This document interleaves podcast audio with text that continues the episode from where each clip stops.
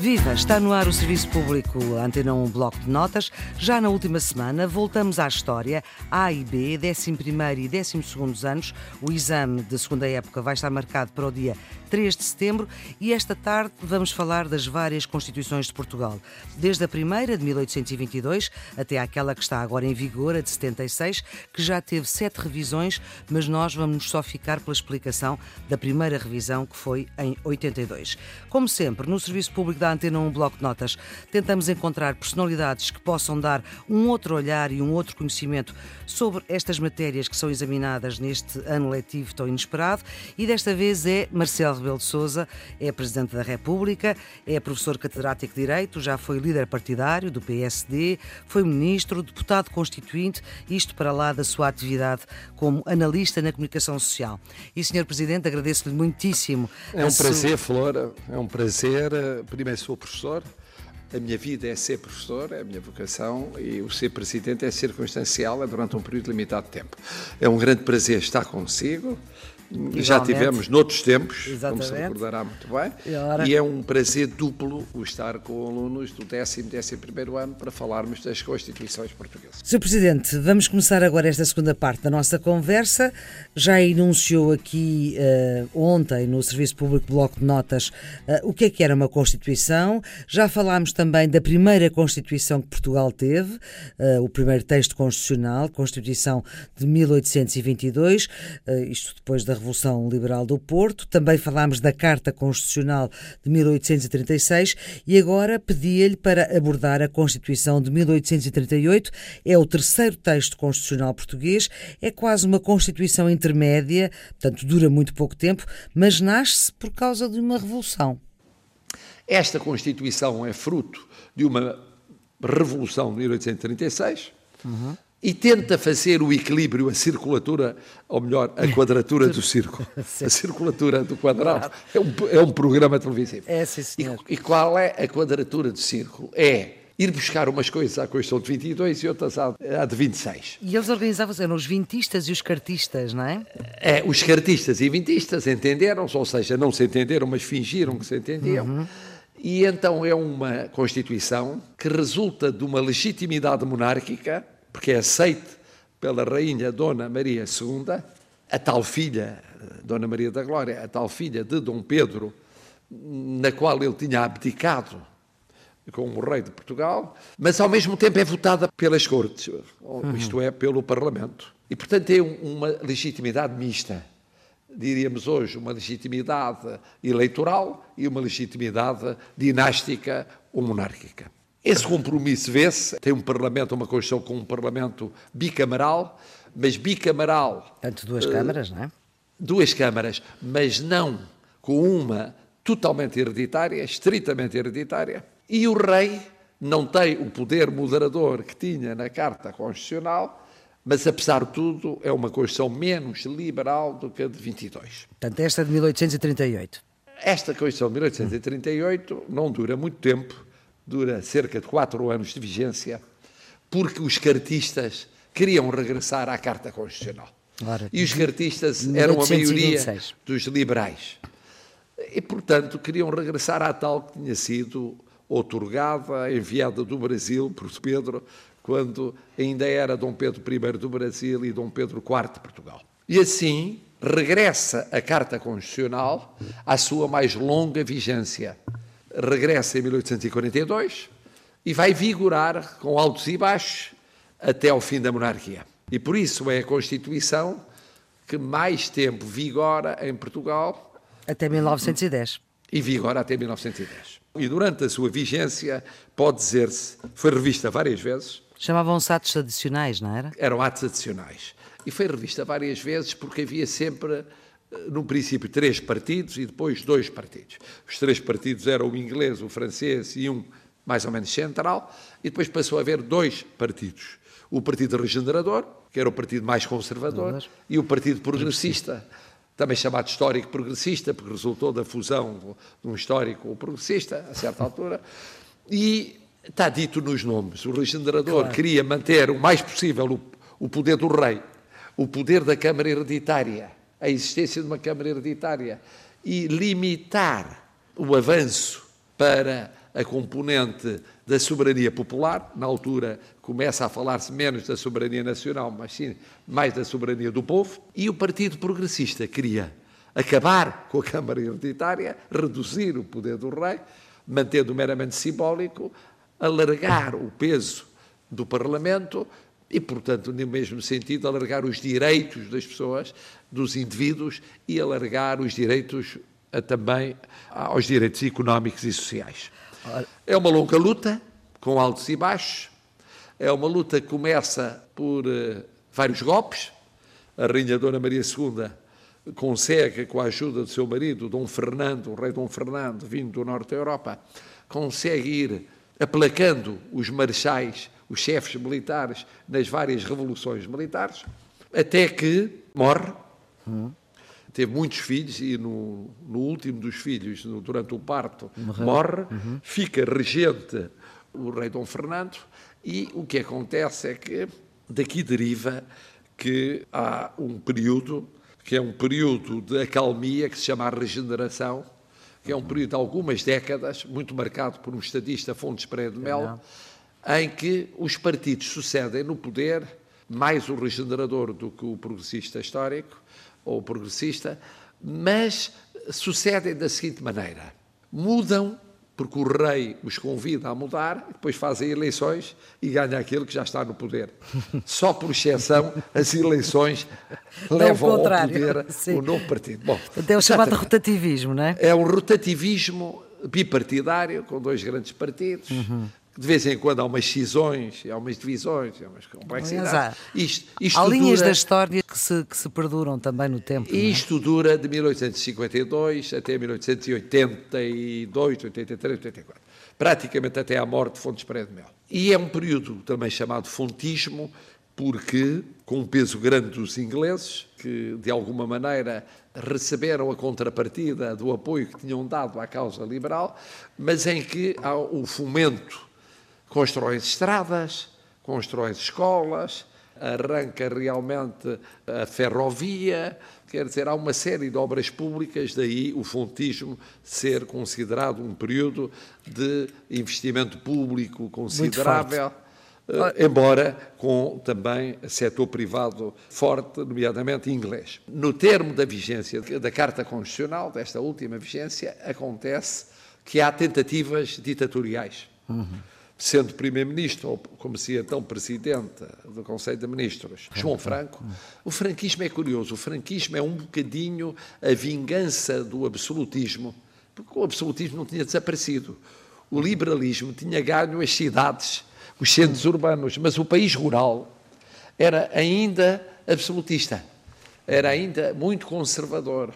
No mínimo, no mínimo, era cartista muito conservador. Uhum. E o franquismo traduz reviviscência, a vinda à superfície desse país clandestino. Ora bom, acontece que precisamente num período que era, num período ditatorial, ocorre a Revolução Republicana, ou que era pós-ditatorial, foi um governo que sucedeu a João Franco. Uhum. Bom, a, a Revolução Republicana tinha antecedentes.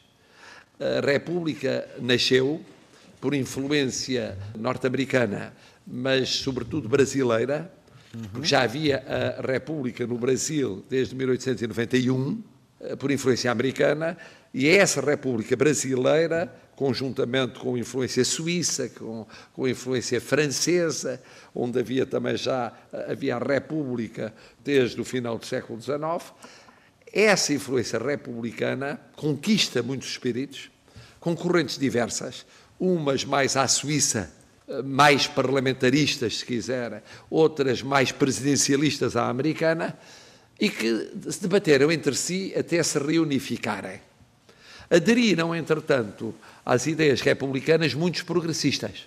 Muitos dissidentes do progressismo viram a ser governantes republicanos, tendo sido figuras ainda do regime monárquico, embora progressistas. A Revolução Republicana triunfa em 5 de outubro de 1910 e traduz-se na Constituição de 1911. Uhum.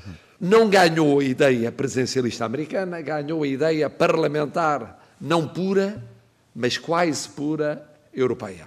Isto é, o presidente não tem poderes, é uma figura essencialmente simbólica e os poderes estão no Congresso dos Deputados. O Congresso tem duas câmaras, a Câmara dos Deputados e o Senado, obviamente nenhuma delas hereditária. Claro, e, falar e os tribunais são independentes. E o que é que a República traz de novo consigo? Primeiro, a mudança da forma de governo. Desaparece o rei e aparece como chefe de Estado o Presidente da República, eleito pelo Congresso. Exatamente. Não era eleito pelo povo, diretamente era eleito pelo Congresso.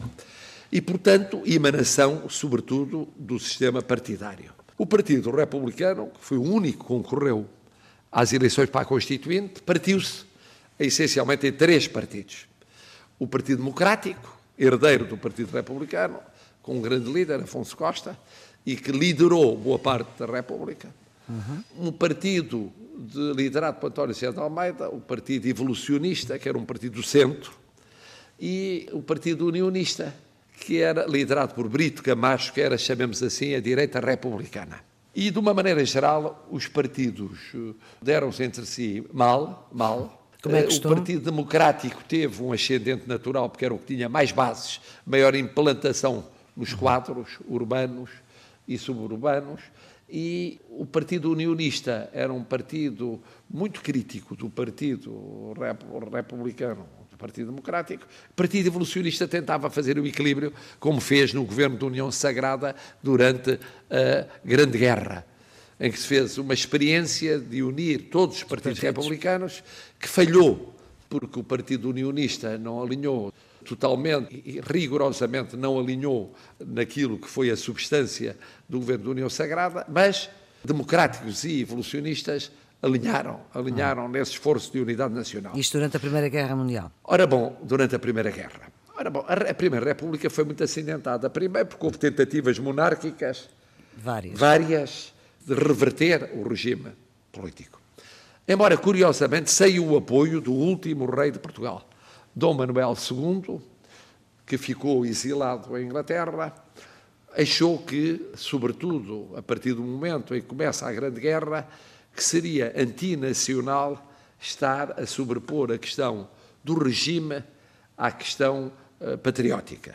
E, portanto, não apoiou, ao contrário de outras eh, correntes monárquicas, não apoiou tentativas, ou algumas das tentativas ensaiadas durante a guerra que durou de 14 a 18. Mas, além disso, acontece que houve a guerra, houve várias crises económicas e sociais, houve a dificuldade de uma parte do povo português ser ainda, sobretudo o povo rural, ser ainda não republicano, ser monárquico e dentro do monárquico ser mais legitimista, absolutista do que liberal, o que já acontecia no fim da monarquia, da Igreja ser, a Igreja Católica tinha muito peso, ser muito conservadora, de haver, ter havido um péssimo relacionamento entre a Primeira República e a Igreja Católica, e, portanto, isso determinou uma divisão brutal Muito entre forte. o país católico e o país republicano, e depois haver, dentro do mundo republicano, golpes permanentes, ou golpes políticos, ou golpes militares. E assim houve uma tentativa no tempo do golpe pimentista de Pimenta de Castro, logo eh, em 1915. Houve o golpe mais significativo, conduzido por Sidónio Pais, com os jovens oficiais, com os jovens militares, em 1918, e que leva à criação de uma dita nova República Sidonista, que no fundo é o apagamento dos partidos republicanos e a criação de um partido de apoio ao Presidente, da. República, que pela primeira vez estabelece o sufrágio universal para fazer apelo ao povo, passando por cima dos partidos e, de alguma maneira, subalternizando o papel do Parlamento.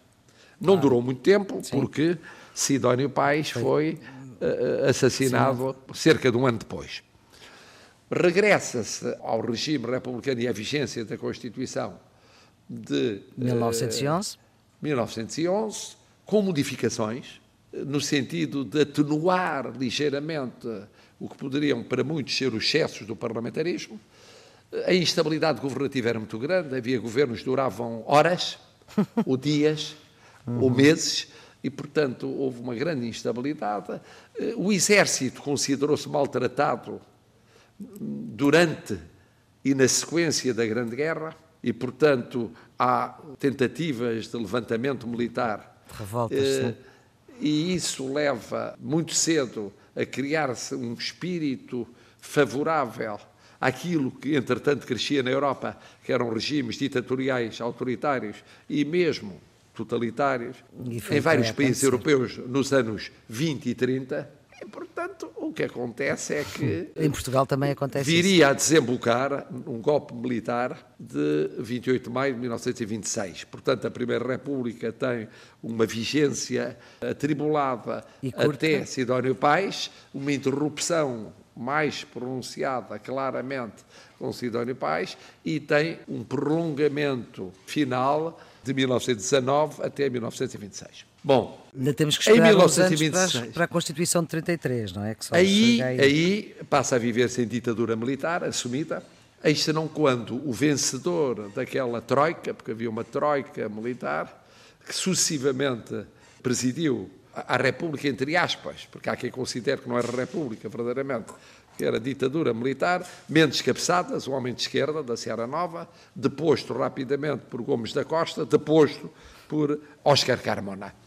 E é Carmona quem vem a ser 25 anos presidente e a nomear Salazar primeiro ministro das Finanças e depois presidente do Conselho de Ministros. E é Salazar que concebe a Constituição 33, no fundo, para si, para que o centro do poder fosse o primeiro-ministro havia um Presidente da República teoricamente eleito por uh, voto direto dos portugueses, embora não universal, com um mandato de sete anos. Havia um Primeiro-Ministro da confiança do Presidente da República, portanto, em teoria, podia ter sido um sistema presencialista, Sim. mas não foi, porque o Presidente acabou por delegar no Primeiro-Ministro os poderes, que eram os seus, na maior parte dos casos, e o Primeiro-Ministro, a vários títulos, intervinha nos, nos poderes do Estado. Porquê? Porque havia um, um correspondente ao Parlamento que era dividido em duas câmaras, a Assembleia Nacional e a Câmara Corporativa. Mas a Assembleia Nacional teve sempre deputados eleitos pelo Partido de Apoio à Situação, chamado primeiro União Nacional, depois Ação Nacional Popular. Nunca teve oposição. E a Câmara Corporativa era, na maioria esmagadora, nomeada pelo Governo, leia-se pelo Presidente do Conselho de Ministros. Os tribunais eram teoricamente independentes, mas os juízes eram nomeados pelo Governo. Pronto. E as liberdades lá estavam na Constituição, mas não mas eram no, praticadas. No dia, não, é porque no dia em que entrou em vigor a Constituição, dia 11 de abril de 1933, entraram em vigor leis que esvaziavam as liberdades fundamentais.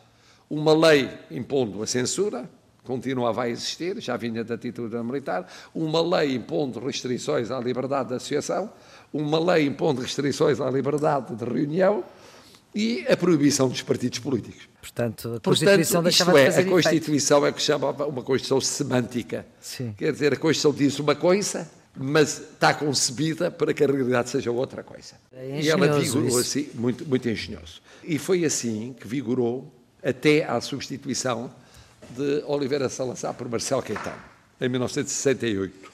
E ainda vigoraria com uma revisão constitucional de 71, entre 68 e 74. Nesse período, houve na Assembleia Nacional, pela primeira vez, embora eleitos pela União Nacional e depois pela ANP, deputados liberais. Mas os projetos dos deputados liberais para alterar a Constituição foram todos, todos chumbados. chumbados. Era chamada ala liberal, não é? A ala liberal, onde estavam, entre outros, Sá Carneiro, Francisco Pinto Balsemão, Miller Guerra, Guerra, Magalhães Mota e muitos Pinto Leite. Pinto Leite, que morreu mais cedo, um acidente de aviação na Guiné. O que é que acontece? Falhou a ideia da eleição direta do Presidente da República, que tinha deixado de existir a seguir à eleição em que participou Humberto Delgado, em 58, foi revista a Constituição 33 para não mais haver campanhas eleitorais populares e não mais haver voto popular. A tentativa de regressar ao voto popular falhou. Falhou a ideia de reforçar o peso do Parlamento, falhou a ideia de suprimir a censura, falhou, que se chamava exame prévio na altura, falhou a ideia de alargar a liberdade de reunião e de associação, falhou a ideia de permitir partidos políticos. Já na altura vivia-se aquilo que se chamava na ocasião guerra ultramarina, se chama hoje guerra colonial, e que eh, foi entendida como uma afirmação dos movimentos de libertação pela independência em três e depois mais dos territórios sob administração colonial ou ultramarina portuguesa. Sr. Presidente, vamos ficar por aqui. Amanhã fechamos este ciclo uh, de apoio e de ajuda ao estudo daqueles que têm exames de 11 e 12 anos. Neste caso, estamos a falar da disciplina de História e vamos falar da lei fundamental que nos rege neste momento. É a Constituição de 1976, aprovada a 2 de abril de 1976, na qual o seu presidente foi um destacado ator, uma vez que foi deputado constituinte.